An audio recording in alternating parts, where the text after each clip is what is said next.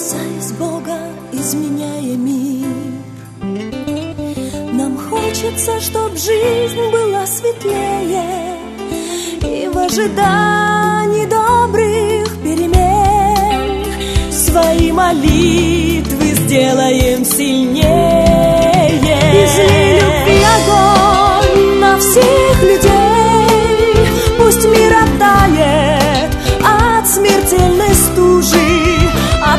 глаза нам истинной своей. Твой свет спасения больше воздуха нам нужен. Излей любви огонь на всех людей.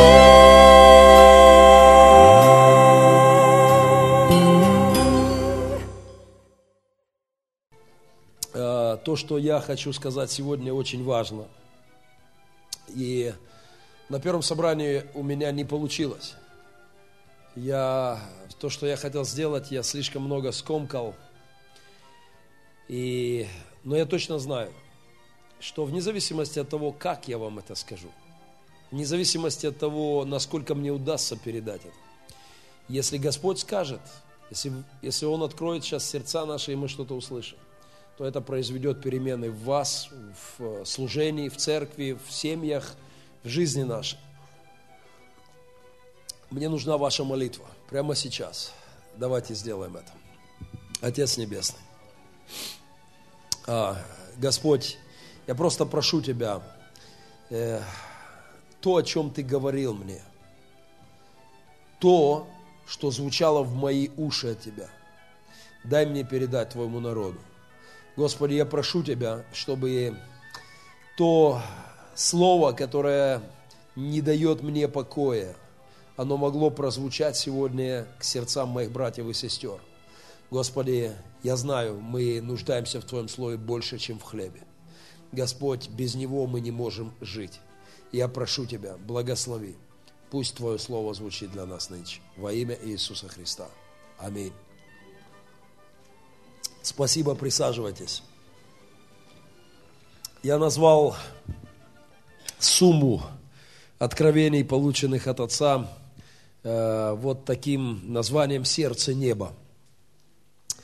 И знаете, мы, мы говорим, что задача христианина на земле – делать то, что хотел бы делать в нас Отец. Задача христианина – исполнять э, те задачи, которые из сердца Господа. Мы знаем, что э, для, того, для того, чтобы мы делали то, что Он хочет, нам необходимо чувствовать то, что Он чувствует.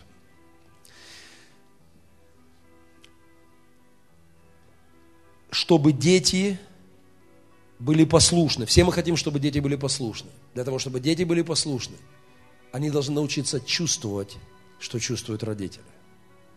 Они должны чувствовать сердца отцов и матерей. Когда в сердце отца закипает боль, хорошо бы, чтобы дети испытывали эту боль в своем сердце.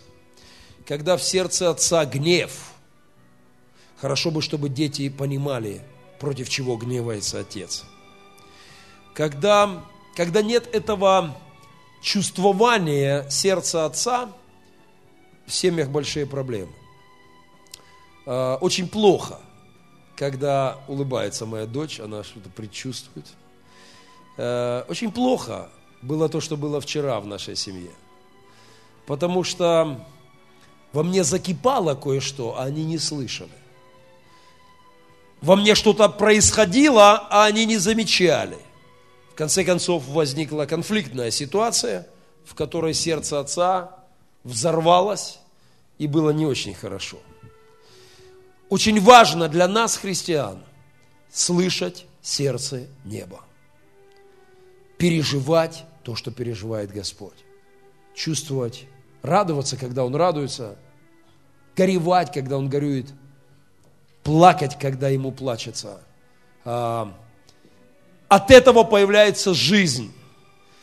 А, Знаете, вот я небольшой музыкант, но на первом служении мне сказали, что я прав. Эта штука называется камертон. Когда э, нужно настроить оркестр, по камертону проверяют нотку. И, соответственно, на эту ноту четко настраивается каждый инструмент э, в большом оркестре.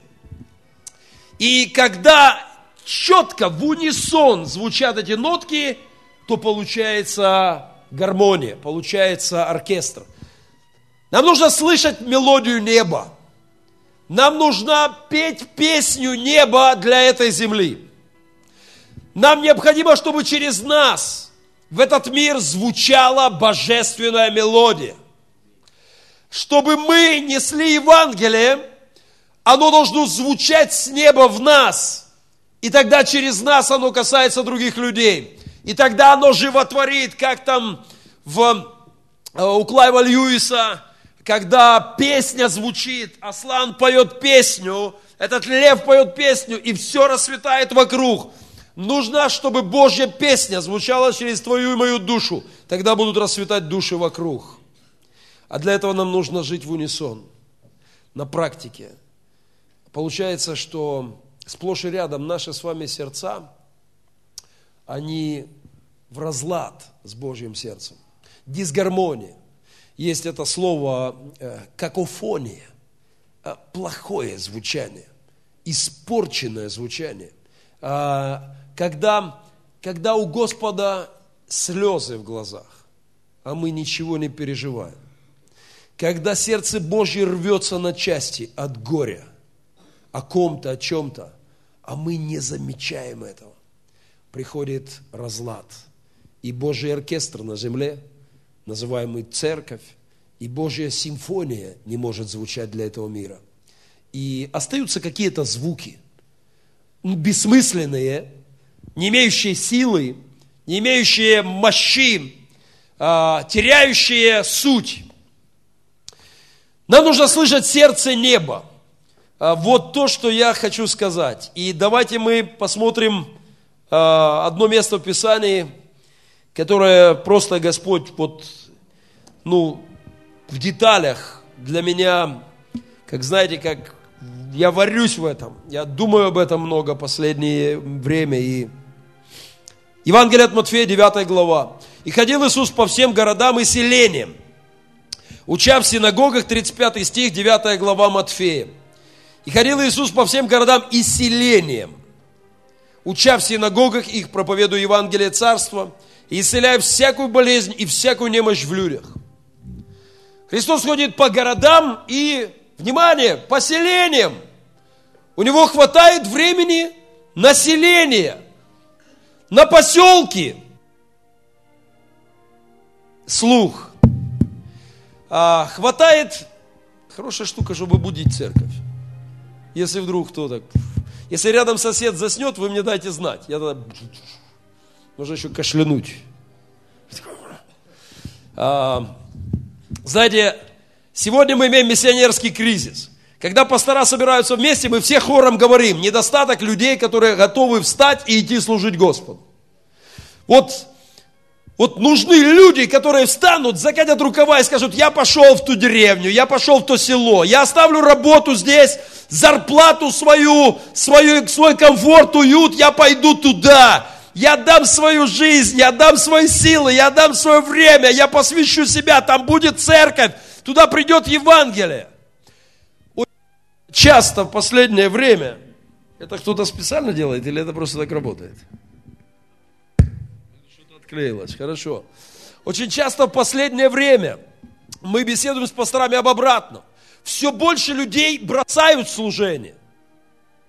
Те, кто вчера был по уши в работе Божьей, те, кто вчера жил Дома Божьим, говорят, простите, братья, у меня бизнес, у меня дела, у меня семья, у меня заботы, мне надо то, мне надо это. Сори, я не могу. Я не... Ну, и потихонечку, чаще всего поначалу по чуть-чуть, потом все больше, больше и больше люди уходят от труда в Доме Божьем. Это происходит не в нашей церкви только. Это происходит повсюду сейчас. Мы имеем миссионерский кризис – Делать или нет, там ниже Христос говорит о делателях, Нивы говорит побелели, а делателей мало. И мы видим, что Христос был делателем. Он идет в города и в селения, Его хватает населения, он идет в поселке, он идет в деревне. Что же двигало им? Что двигало пророками? Откуда бралась сила у Божьих людей, у апостолов, у ранней церкви, у лучших э, служителей в лучшие времена церкви? Откуда бралась сила идти и нести Евангелие э, вопреки всему? Я думаю, что источник этой силы – это чувствовать, что он чувствует. Это сердцу неба позволять касаться твоего сердца, его переживаниям изливаться в твою душу. Если ты чувствуешь, что он чувствует, ты не можешь не идти и не служить. Если в тебе болит то, что в нем, то ты, ты просто лопнешь, если не будешь служить. Глобальная проблема сегодня в церкви – пророк Агей – Просто сегодня то, о чем он говорил, говорят пастора в Украине. Я, я часто общаюсь с пасторами разных церквей, разных деноминаций. Все говорят, такое ощущение, что книга пророка Агея просто пришла в церкви. Беседую с пасторами, объявили субботник в церкви. Братья, сестры, родненькие там объявляли две недели, три недели. Придите, надо там то, все, надо подготовиться к мероприятию. Все, пришли пять человек. Звонит мне один из епископов, мой хороший друг, плачет в телефон, говорит, сил нет, невозможно смотреть на это. На бизнес находится время, на развлечения находится, на все находится. Прошу, придите, помогите. Приходит два человека из огромной церкви. Приходит два человека и епископ с поломанной ногой – лазит и, и таскает трудность, эти там все эти тяжести там все, а, с поломанной ногой. Говорит, знаешь, хочется бросить все и уехать. У него есть куда. У него родня живет хорошо, в сытой стране. Ему есть куда уехать. Сто раз мог. Приехал и порвал свои документы на выезд. Чтобы, говорит, не искушали. Звонит, плачет. Говорит, нет сил смотреть на это охладевает народ Божий. Говорит, все бегут к своему дому. Пророк Агей говорит, все бегут к своему дому, когда дом Божий в запустении. Все заботятся о своих вопросах, некогда заботиться о Божьих. Почему это происходит? Почему это какофония? Почему этот разлад? Почему этот диссонанс? Потому что наши сердца перестают чувствовать то, что Он чувствует. И тогда мы поем фальшивую мелодию.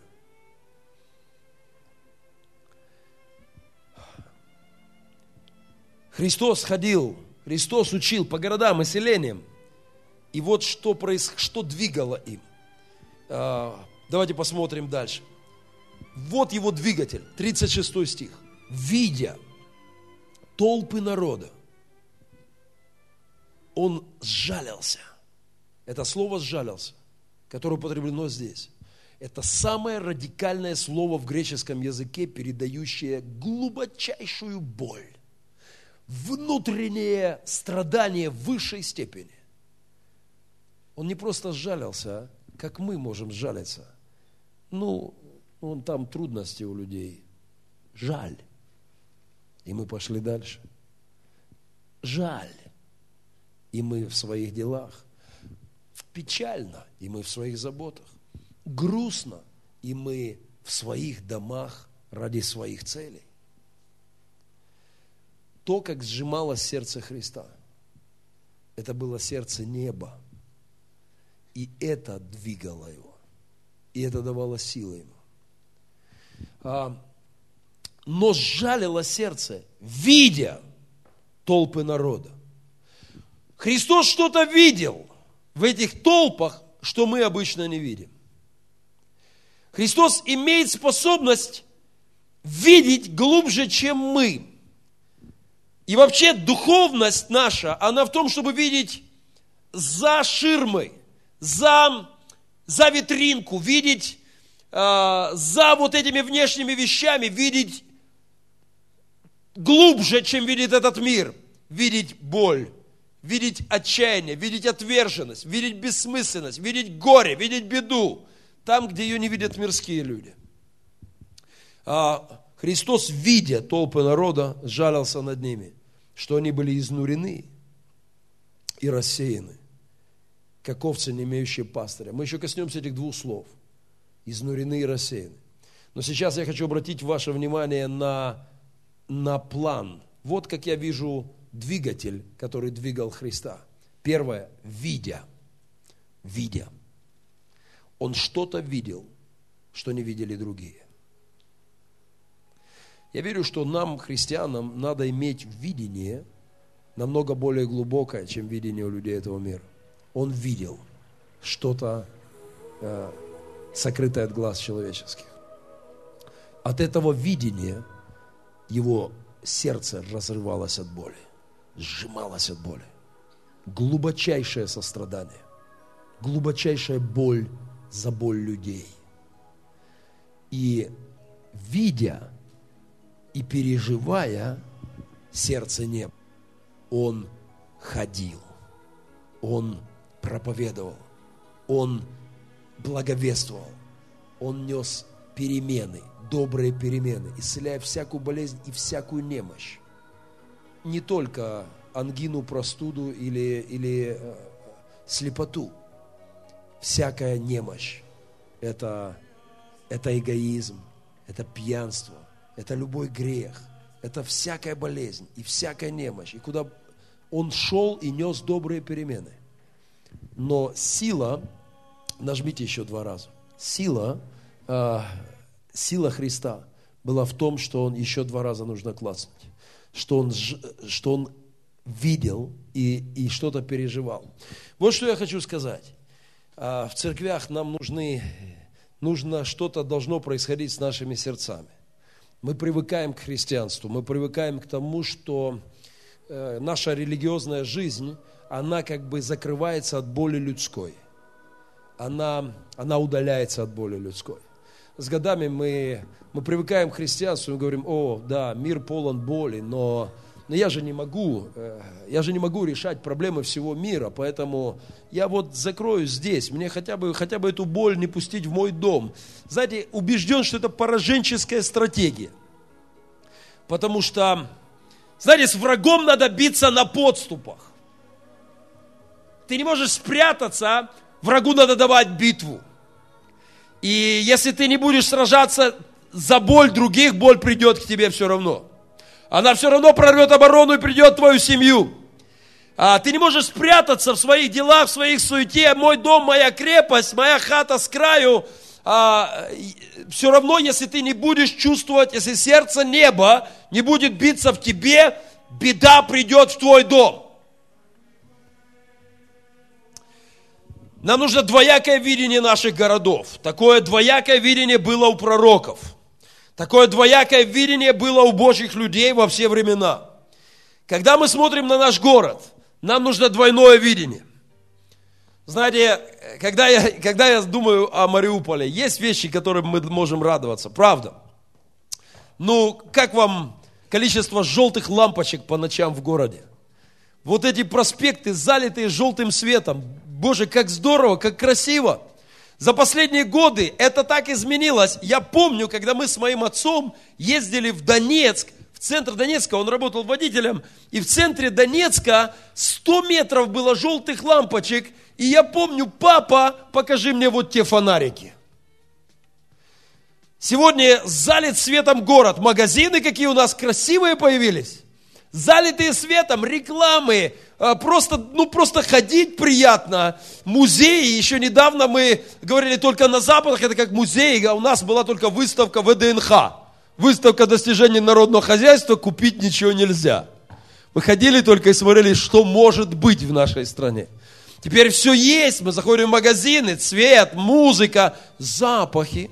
Вы помните, как пахли магазины раньше?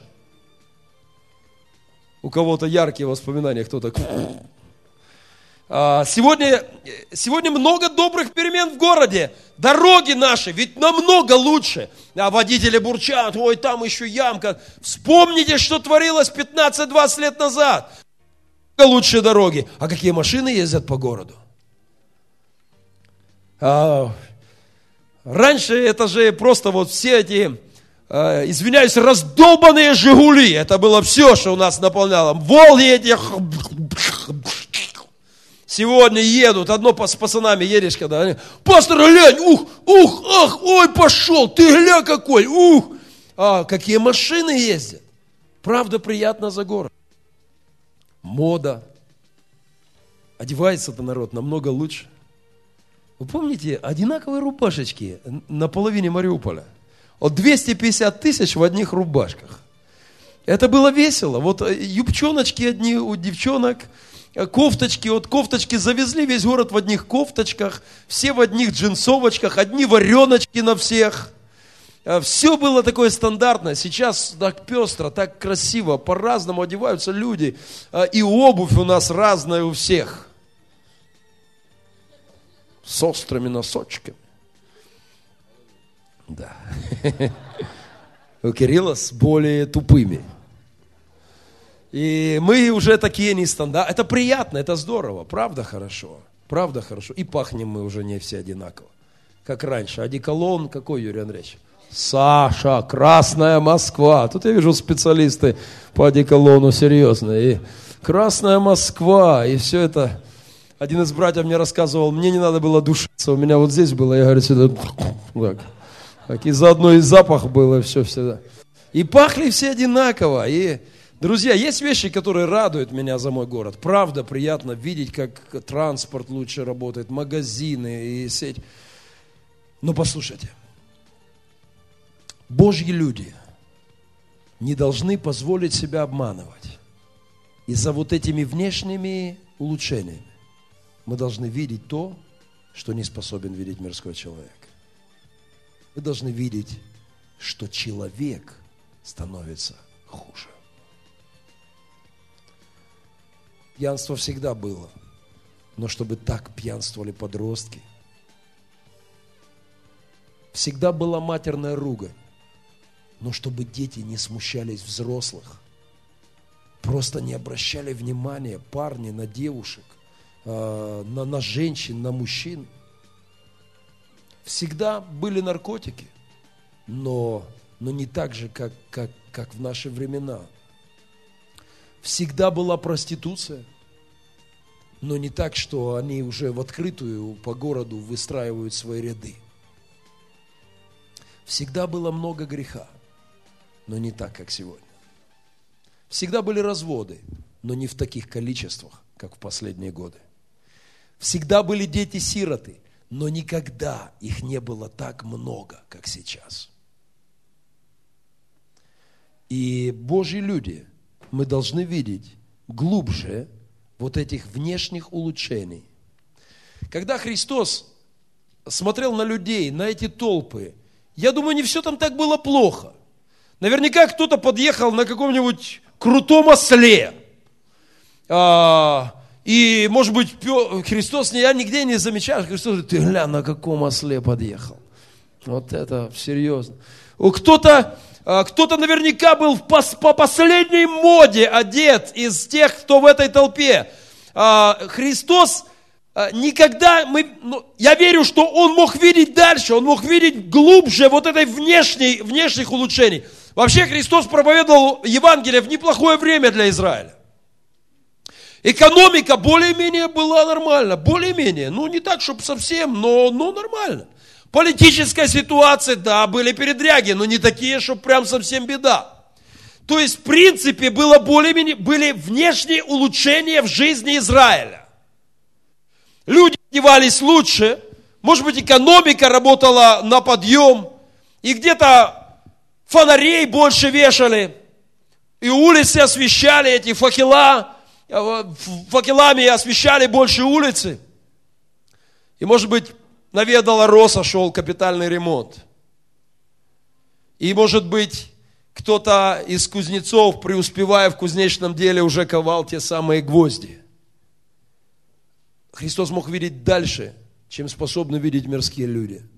Он мог видеть боль людей, одиночество, отверженность, уничтоженность душ, гибель, беду, горе. И смотря на людей, его сердце сжималось от дикой боли.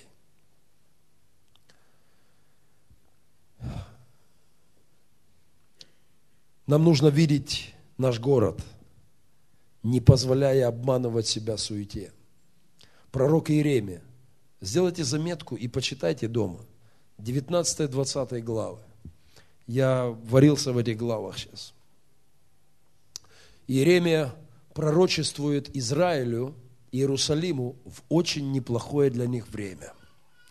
В Иерусалиме все в порядке. В Иерусалиме идет улучшение жизни. И насколько я понимаю, это время неплохо экономика двигается, неплохо развивается город, неплохо все там строится, наворачивается. Все вроде бы ничего. И все говорят, как хорошо у нас это, и как хорошо у нас то. А посмотрите сюда. И вот приходит Божий человек. И Господь говорит ему, сделай кое-что. Возьми, говорит, сосуд, горшок. Созови старейшин народа. Выйдите, говорит, вот туда. И возьми в дребезги, разбей это. А дальше, и скажи, говорит им, такие вещи – Скажи им, что быть беде, если не будет обращения людей к Богу. Скажи им, что быть катастрофе, если не переживут кое-что люди с Богом. Если не обратятся от злых дел, скажи им, погибнут их дети. Скажи им, что будут есть плоть своих сыновей и дочерей, если не будут поклоняться мне.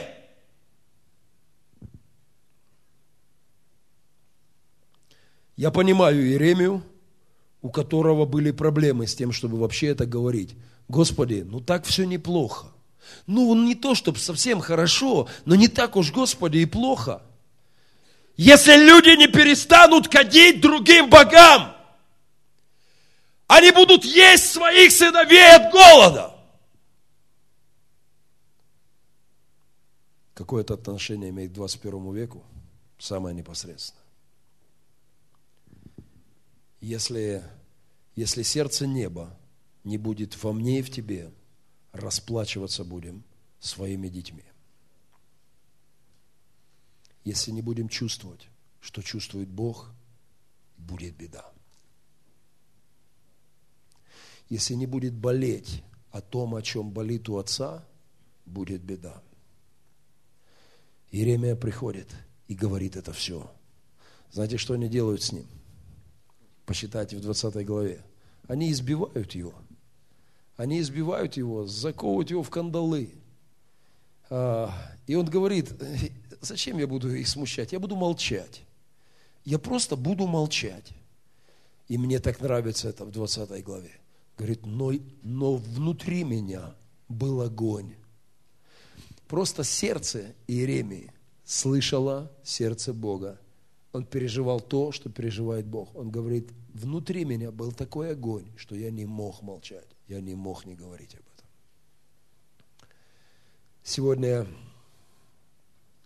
Христос, Христос мог, э, Христос переживал ровно то же, что, что небо. И поэтому, и поэтому его, э, его служение было мощным. Сегодня, знаете, а, сегодня многие говорят о кризисе. Я как раз был в общении, очень много служителей, и когда это бабахнул, лопнул, этот банки лопнули. Вот в Америке самый крупный банк провалился. 158 лет существовал. Безупречная репутация. Банк номер один для всего мира. Как в дыру влетел. Все. Знаете, я, может, странно выглядел, но я не то, что я не злорадничаю, но поймите меня правильно. Но когда я об этом услышал, не было у меня тоски и печали. Более того, видя, что последнее время происходит с людьми, когда все больше мы говорим о банках, все больше о расчетных счетах, все больше о каких-то инвестиционных проектах, когда Несколько раз на совещаниях священников, несколько месяцев, в течение этого года, приезжая на совещание, мы садились, и вот о чем шла речь. Братья, годы идут, возраст пасторов, понимаете, надо застраховаться, братья. Надо старость, подумать о старости. Не всегда церковь подумает о вашей старости. Надо самим подумать о вашей старости. Братья, есть хороший банк. Есть хорошие страховые компании. Они, вот вы дадите 100 гривен, они дадут потом сверху тысячу гривен, и вообще они за вас позаботятся, они обеспечатся. Знаете, первый раз я послушал с интересом, я ничего против страхования не имею. Нормальная штука, правда, пастора в нашем обществе социально достаточно слабо обеспеченный народ, если говорить о государственной политике какой-то. Но, а, но, но когда второй раз мы заговорили об этом, и третий раз, и четвертый, я впал в депрессию. И не скрою, я испытал определенное удовольствие, когда услышал, что вот эти банки просто полетели куда-то, потому что, наверное, это один из способов Господа напомнить всем нам, что Он наш обеспечитель, что Он наша опора, что Он наш банк. И Он не шутил, когда говорил о небесных банках, куда нам надо вкладывать и собирать сокровища. Я не, я не против того, что Ради Бога создавать давайте страховые там полисы, все, да ради Господа. Но, но если люди теряют отношения с Богом, если этим они беспокойны больше, чем, чем, чем служением Господу, то беда, беда, беда тогда. Чувствуем сердце Бога. Если тогда, когда Он думает о погибающих, мы будем собираться и думать о своей пенсии, то это проблема. Мне говорят, пастор, трагедия в Украине. В связи с крахом этого банка деловая активность в Украине упала на 60%. Я говорю, слава тебе и Господи. Потому что последнее время деловая активность некоторых членов церкви, не дающая им возможность посещать церковь, быть на служении, участвовать в работе в Доме Божьем, не оставляющая время для Бога. Пусть пух и прах разлетится такая активность. Пусть на ноль сойдет. Если деловая активность опустошает церкви, вы слышите? Настолько деловая активность в обществе поднялась, что людям некогда приходить поклоняться Творцу, некогда служить Богу. Все в бизнесах, все в делах. Пастор, я не могу посещать церковь, я на заводе работаю. Ну ничего, подожди. Скоро Господь с заводами разберется, будет время. Не будет работы, придешь, скажешь, батька, дай Господи работу. Нет, я, поймите меня правильно, я желаю успеха нашим заводам. Слышите? Никаких проблем с этим. Я желаю успеха нашим банкам. И я совсем не сторонник того, чтобы наша экономика лопнула. И, но, но правда в том, что мы перестаем слышать Бога. И правда в том, что когда мы перестанем, хиник с пшеницы будет за динарий. И придут последние времена. Хиник пшени, пшеницы за динарий, кричат пророки о последнем времени. Кусок хлеба за день пахоты.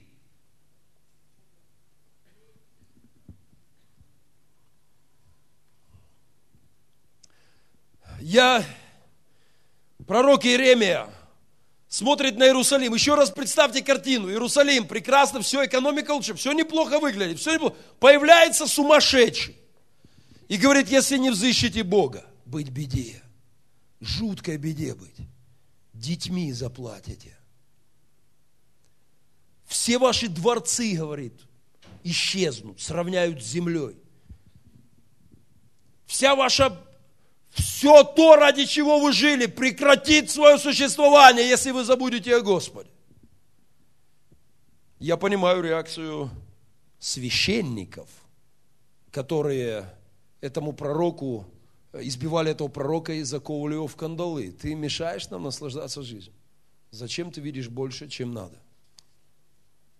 Христос видел больше, чем надо. Он смотрел на толпу. И вот что он видит. Изнурены я выписал все значения этого слова, изнурены для вас, которые я смог найти. Это можно перевести как в замешательстве. Христос смотрел на людей. Многие из них были неплохо одеты. Многие приехали на хорошем транспорте по тем временам. Я совсем не против транспорта.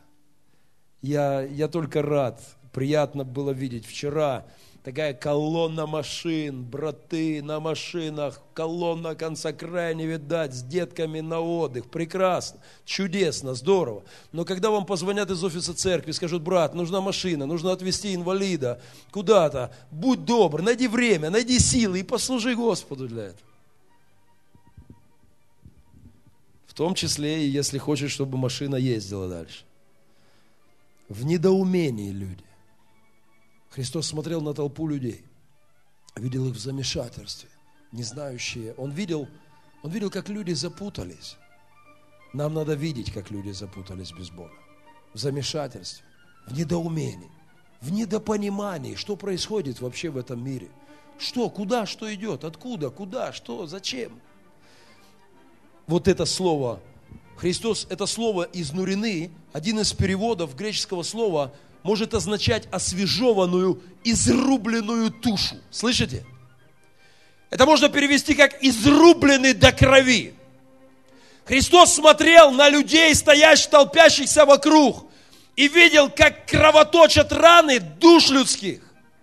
Он видел, как люди избиты и истерзаны врагом. И нам нужно видеть в людях это. Он видел людей как ограбленных. Он видел людей ограбленными. Нам надо видеть тех, кто в Лексусах, Мерседесах роскошных, ограбленные Богом, опустошенные. Ограбленные с позволения Божьего врагом или, или в противовес Господу планам Божьим, но опустошенные, забыв Бога. Просто пустые, просто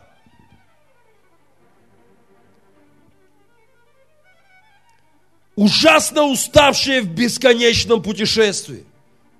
Вот эта бесконечная погоня за чем-то лучшим, большим, более важным для себя, для себя, для семьи, для себя, для семьи, для себя, для семьи. Нужно и для себя, нужно и для семьи. Но если ты перестаешь чувствовать сердце Бога, то, то быть беде и тебе, и семье. Слово рассеяны, удручены, угнетены, а, раздавлены. Одно, один из переводов этого слова. Лежать распростертыми. Когда Христос смотрел на, на людей вокруг, вот от чего сжималось его сердце, он видел, что люди раздавлены, размазаны, что люди, как творение Божье, как его создание, просто раздавлены врагом. Валяться поверженными от смертельных ран в стоящих вокруг людях, более-менее преуспевающих зачастую, в улыбающихся, в любопытствующих, в огромной толпе. Христос видел, как, как умирают души. Есть большая проблема с нами, христианами. Мы перестаем видеть то, что видит Бог с небес. Мы перестаем видеть реальности нам замазывают а, какими-то рекламами, цветными огоньками, магазинами, замазывают реальность. Реальность разваливающихся душ, все большего количества разваливающихся семей, все большего количества брошенных детей, все большего количества спивающихся парней и девчонок, все большего количества отверженности на земле, безбожие, отступление от правды Божьей. И никакие огоньки не замажут это. У нас есть нужда в делателях. У нас есть большая нужда в делателях. Мы нужны делатели. Нужны пастора, нужны служители, нужны, нужны лидеры, нужны те, кто будет отдавать время, силы, кто будет идти по городам, селениям, через разные служения, через разные формы нести, проповедовать Царство Божие и нести добрые перемены, нужны делатели, нивы побелели. Христос видит это, но откуда взять делателей? Делатели появляются ровно тогда, когда есть энергия делать. А энергия делать есть, когда сердце болит. Когда сердце слышит сердце неба. Тогда ты не можешь не делать тогда ты не можешь не служить Ему. Ты просто умрешь, если не будешь не служить Ему. Если ты будешь не будешь видеть боль. Это первое. Видеть боль людей вокруг. А, в Лексусах, в роскошных ресторанах люди переполнены болью. В больших кабинетах, высоких, высоких каких-то этажах офисов люди переполнены болью. Видеть боль, сострадать, переживать то, что Бог переживает, любя этих людей. И третье, действовать для них во славу Господа. Нести добрые перемены.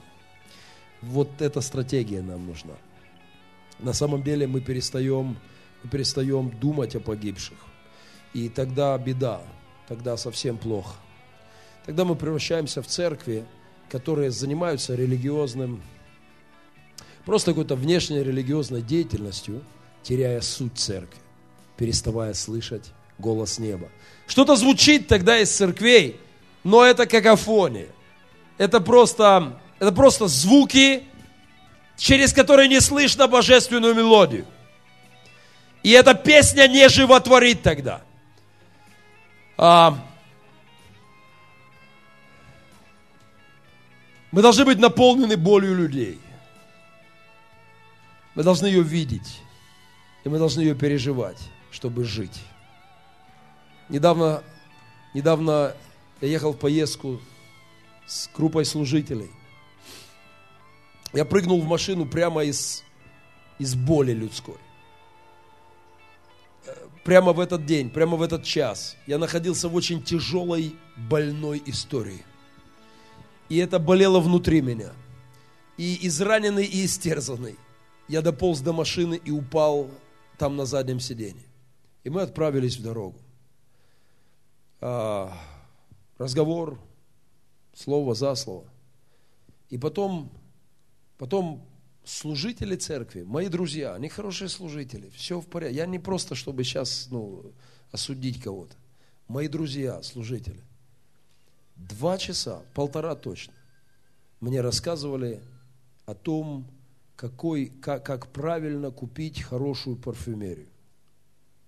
Где производится она, из чего она делается, как эта парфюмерия складывается, как эту парфюмерию правильно это, вот как это, и как на этой парфюмерии можно заработать.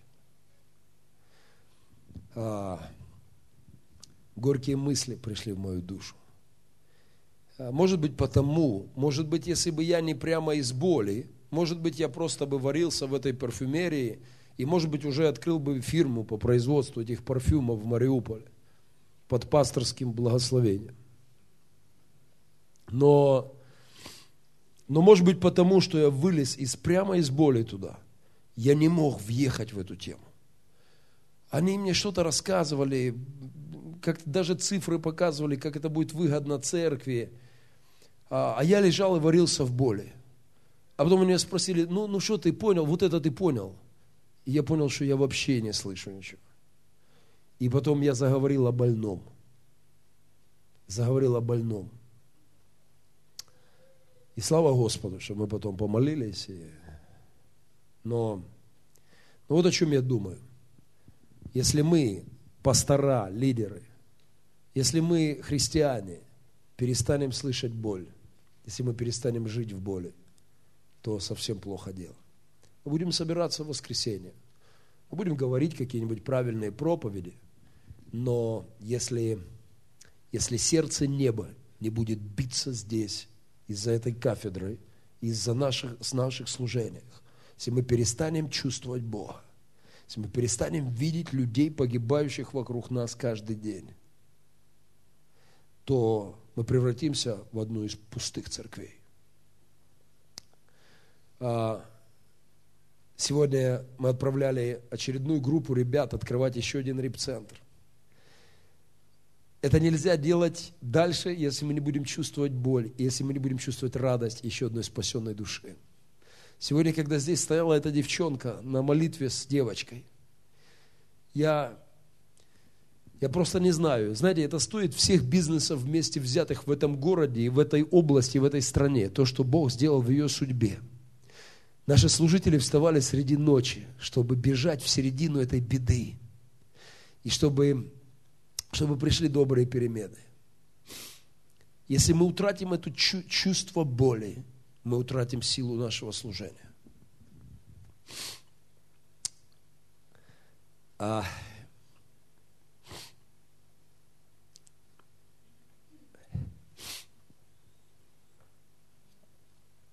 мне подарил э, пастор Евгений Крутенко одно место из Писания.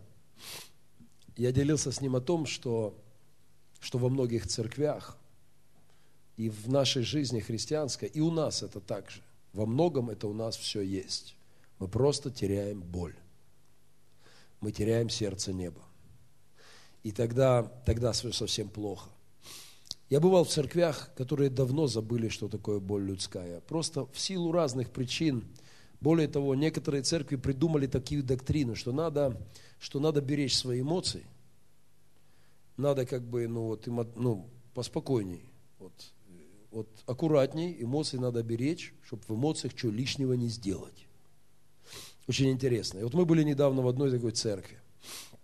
И пастор Евгений Говорит, знаешь, смотри, это в Писании сказано о том, что есть э, церковные лидеры, служение которых один из пророков называет бреде, бредящие во сне.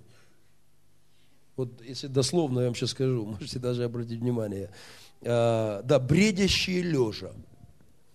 То есть это, это у Исаии, я сейчас место, Исаия 56 глава. Бредящие лежа. То есть вот э, и, знаете, вот такое служение какого-то бреда религиозного. Я видел это. Думаю, у Кирилла свежие ощущения есть некоторые. Вот просто когда люди ни о чем могут говорить друг другу годами и давно забыв вкус вообще служения Богу и переживания Его сердца.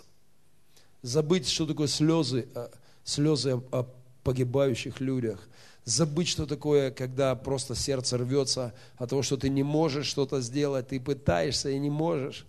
И вот это вкус, который должен быть. Знаете, мы были в одной церкви, и проходило служение, очень такое служение, берегущее эмоции вообще. То есть, и пацаны сразу вырубились. Республика Пилигрим, ну, сразу выключились. То есть, они и у нас иногда спят. Э, но не так, что прям все и сразу – то есть просто в отключку ушли все. Я пинал их там, щипал, под бок. То есть, ну все. На первых порах они еще на секунду приходили все, потом просто все. Но самое интересное было на следующий день. Когда мы, когда, когда мы молились и взялись за руки, и ребята молились, Господь, э, благодарю Тебя за прошлый день. Вот здесь очень интересно. Они даже не поняли, что они были в церкви. То есть, ну, не привыкли они. Вот э, они привыкли, что церковь что-то такое другое что-то. Вот они не привыкли, что они даже вот один молился и говорит: Господь, спасибо за то совещание, где мы вчера были с пастором. То есть он просто не врубился, он понял, что это совещание какое-то было, где он, где пастор совещался, а они к этому не имели никакого отношения. И на самом деле, к моему сожалению, но то, что происходило в этой церкви, подходит под определение бредящие лежа, понимаете? То есть просто что попало бы о чем. Особенно мне понравилась история про героев веры. Не могу, расскажу. А, пастора, сперва было ни о чем, слово ни о чем, ни к чему вообще, вот просто. Но потом сказали, ну надо же какая-то жизнь, что-то ж от Бога надо. И вот выходят молодые люди, говорят, ну расскажите, вот вы ездили на великую евангелизацию, в соседнее село съездили. Хорошее дело, давайте послушаем. Вот выходит парнишка. Ну расскажи, он, ну расскажи, ну расскажи о евангелизации. Он говорит, ну мы приехали, нас так хорошо покормили на ужин. А потом нас спать уложили, так хорошо уложили спать. А на завтрак нас так хорошо покормили в этом селе. И обед был очень классный.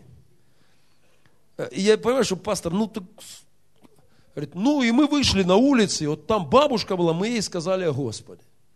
Я правда рад за бабушку. Я рад, что вот в этой тяжелой миссионерской поездке они все-таки добрались до бабушки. Но самое интересное потом, встает один из служителей и говорит, братья и сестры, и в наше время, показывая на этого молодого человека, и в наше время есть герои веры. Рядом со мной сидели наши служители, они то есть, не, я, понимаете, но если это уже героизм веры, поехать где-то пожрать хорошо, поспать и, и бабушке минут 10 что-то сказать, когда я читаю про героев веры, там немножко другие масштабы, они были перепиливаемы за Иисуса Христа. А, они были убиваемы, они были уничтожаемы, гонимы, им головы отрубывали. Вот сегодня уровень героизма нашего уже на этом где-то уровне. Меня пугает, что все больше разговоров о теологии преуспевания опять в христианском мире. Позвольте мне сказать это. Лет 13 назад я написал книжку. Она называется «Казнить нельзя помиловать». Жаль, но 99% из вас ее никогда не читали. У меня один экземпляр. У меня больше нет. В электронном варианте есть на сайте, да. А, я думал, что ересь теологии преуспевания, она, она вот-вот и, и покинет христианские головы. Идея о том, что христианин должен быть богат, ездить в самой крутой машине – ходить с самыми крутыми бриллиантами в ноздрях, не знаю, где там сейчас модно. И вот я думал, что это быстро пройдет. Вы знаете, казалось мне, что это ушло вообще. То есть какое-то время я понимаю, что просто как бы отошло. Но вот последнее время я вижу, как это новой волной накрыло. Куда ни приеду, служители сидят, скачут друг у друга. Не, не последние проповеди, которые разрывают сердце твое, а скачут семинары по бизнесу флешечки, компьютера в компьютер. Нет, я не против. Нам надо учиться делам, нам надо учиться вести там бюджеты, нам очень полезно и важно, всему свое место. Но когда в церквях больше слушают семинары по бизнесу, чем проповеди, разрывающие души людские, то дело плохо.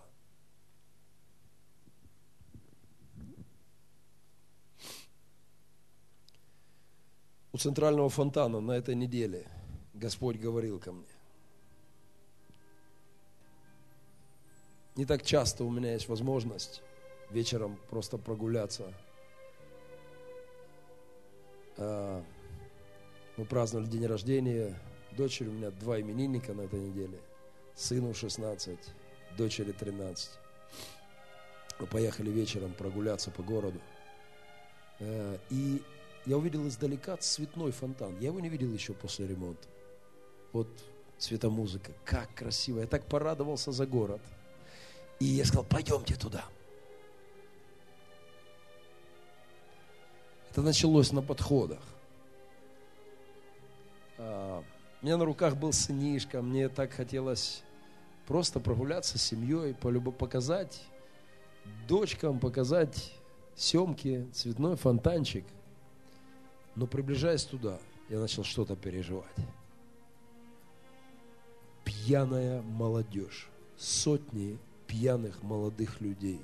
Обычный день, не какой-то праздник, обычный день, сотни пьяных молодых людей. Табачный дым, окутывающий все, и с которым вот это освежающее действие фонтана не может конкурировать.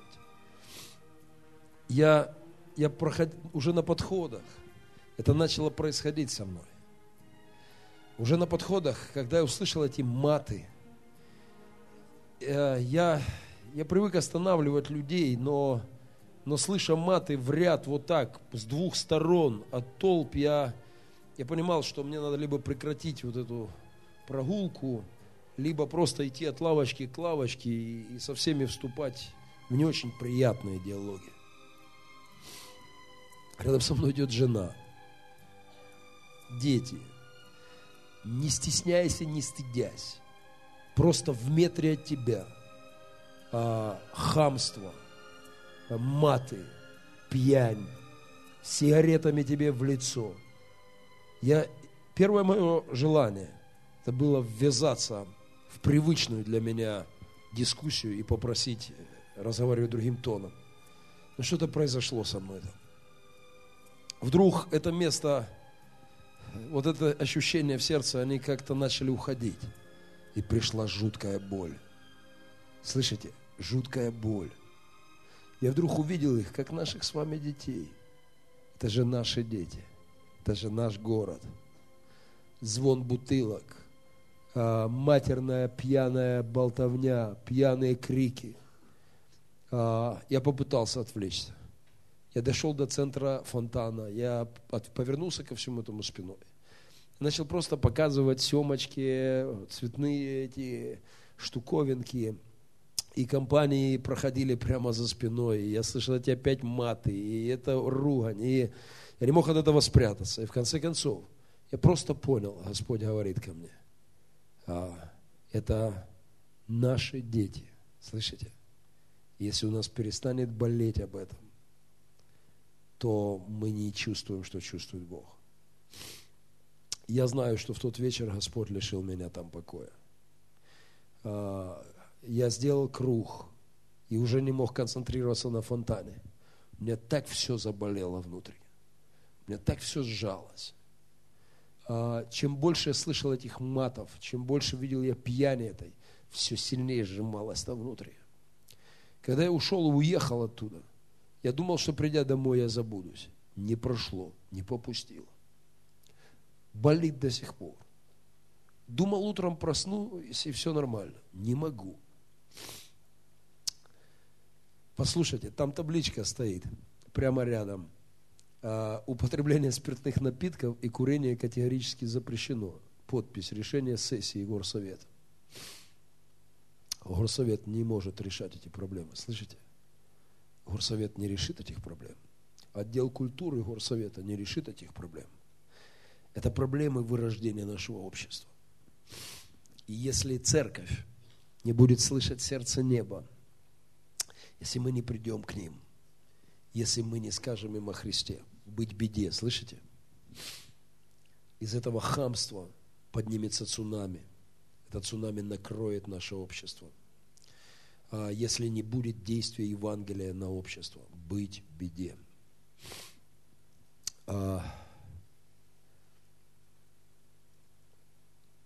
Последнее время Господь много где говорил об этом.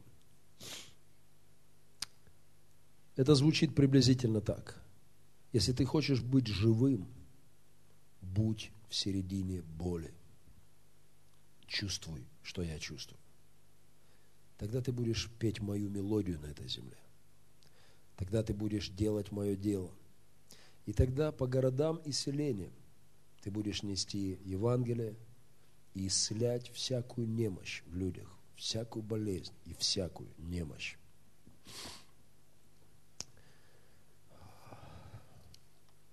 Господь говорит мне об этом с разных сторон. Но интересно, когда тебе проповедуют твои музыкальные любимцы. Юрий Шевчук, группа ДДТ, любимый мной с детства. На этой неделе потряс меня своими проповедями в Петербурге и в Москве. Когда в России э, накачивают военным духом молодежь мы крутые, мы надавали по шеям грузинам, надо вооружаться. Наш единственный друг на земле – это наши танки и пушки. Вот в таком духе сейчас качают молодежь. А, милитаристский дух, ненависть, военная, такая, военная вся эта песня. Мы это уже проходили. И вдруг встает пророк. Пророк. Хорошо бы, чтобы это делали пастора, епископа. Омерзительно – что епископа стоят на цирлах возле власти и поют «Аллилуйю» то Путину, то Медведеву. Это одно из моих тяжелых переживаний последнего времени. Но встает пророк и делает мощные концерты. Называются они «Не стреляй». «Не стреляй». И он говорит пацанам, думайте своими головами, а не слушайте этих идиотов-политиков. Любите, а не ненавидьте тогда спасетесь. Он цитирует им Евангелие абзацами.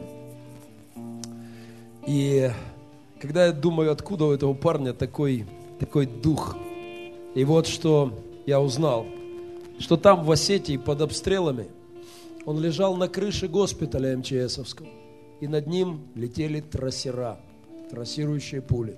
И там рождались слова новой песни. Надо мной стреляют трассера, с автоматами гуляют фраера. И сегодня у него есть сила, чтобы сказать, не надо, не надо, не надо ненависти, надо любви. Потому что, чтобы чувствовать сердце, небо, надо быть там, где боль. Э, тогда ты можешь что-то сказать другим в творчестве, в служении, в церкви. Надо слышать сердце неба. Должна быть та святая досада, о которой мы говорили с лидерами на семинаре. Сердце неба. Вот что я хочу сказать нам. Какой будет моя страна?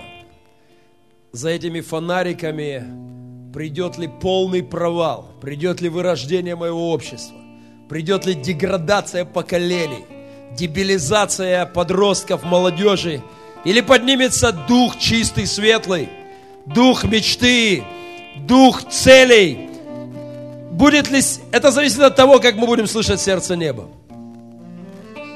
Я опять все скомкал сегодня, но... Но Господь говорит мне, делатели появятся в церкви тогда, когда сердца будут биться в унисон со мной, когда люди будут чувствовать мою боль, тогда они будут служить мне. А, много боли вокруг. Спасибо всем, кто идет в эту боль. В разных служениях, кто посещает больницы, кто служит в репцентрах, в домашних церквях, кто идет на посещение к людям, чтобы принести добрые перемены. А, давайте продолжать чувствовать сердце Бога. Тогда укрепятся руки. Тогда, тогда мы сможем идти, если будем чувствовать, видеть, чувствовать. И тогда сможем действовать. Давайте встанем в молитве.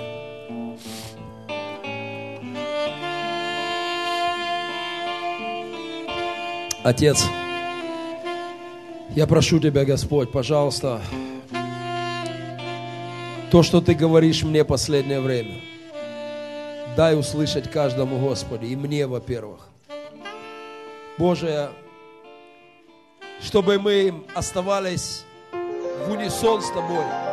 Касаясь Бога, изменяя мир,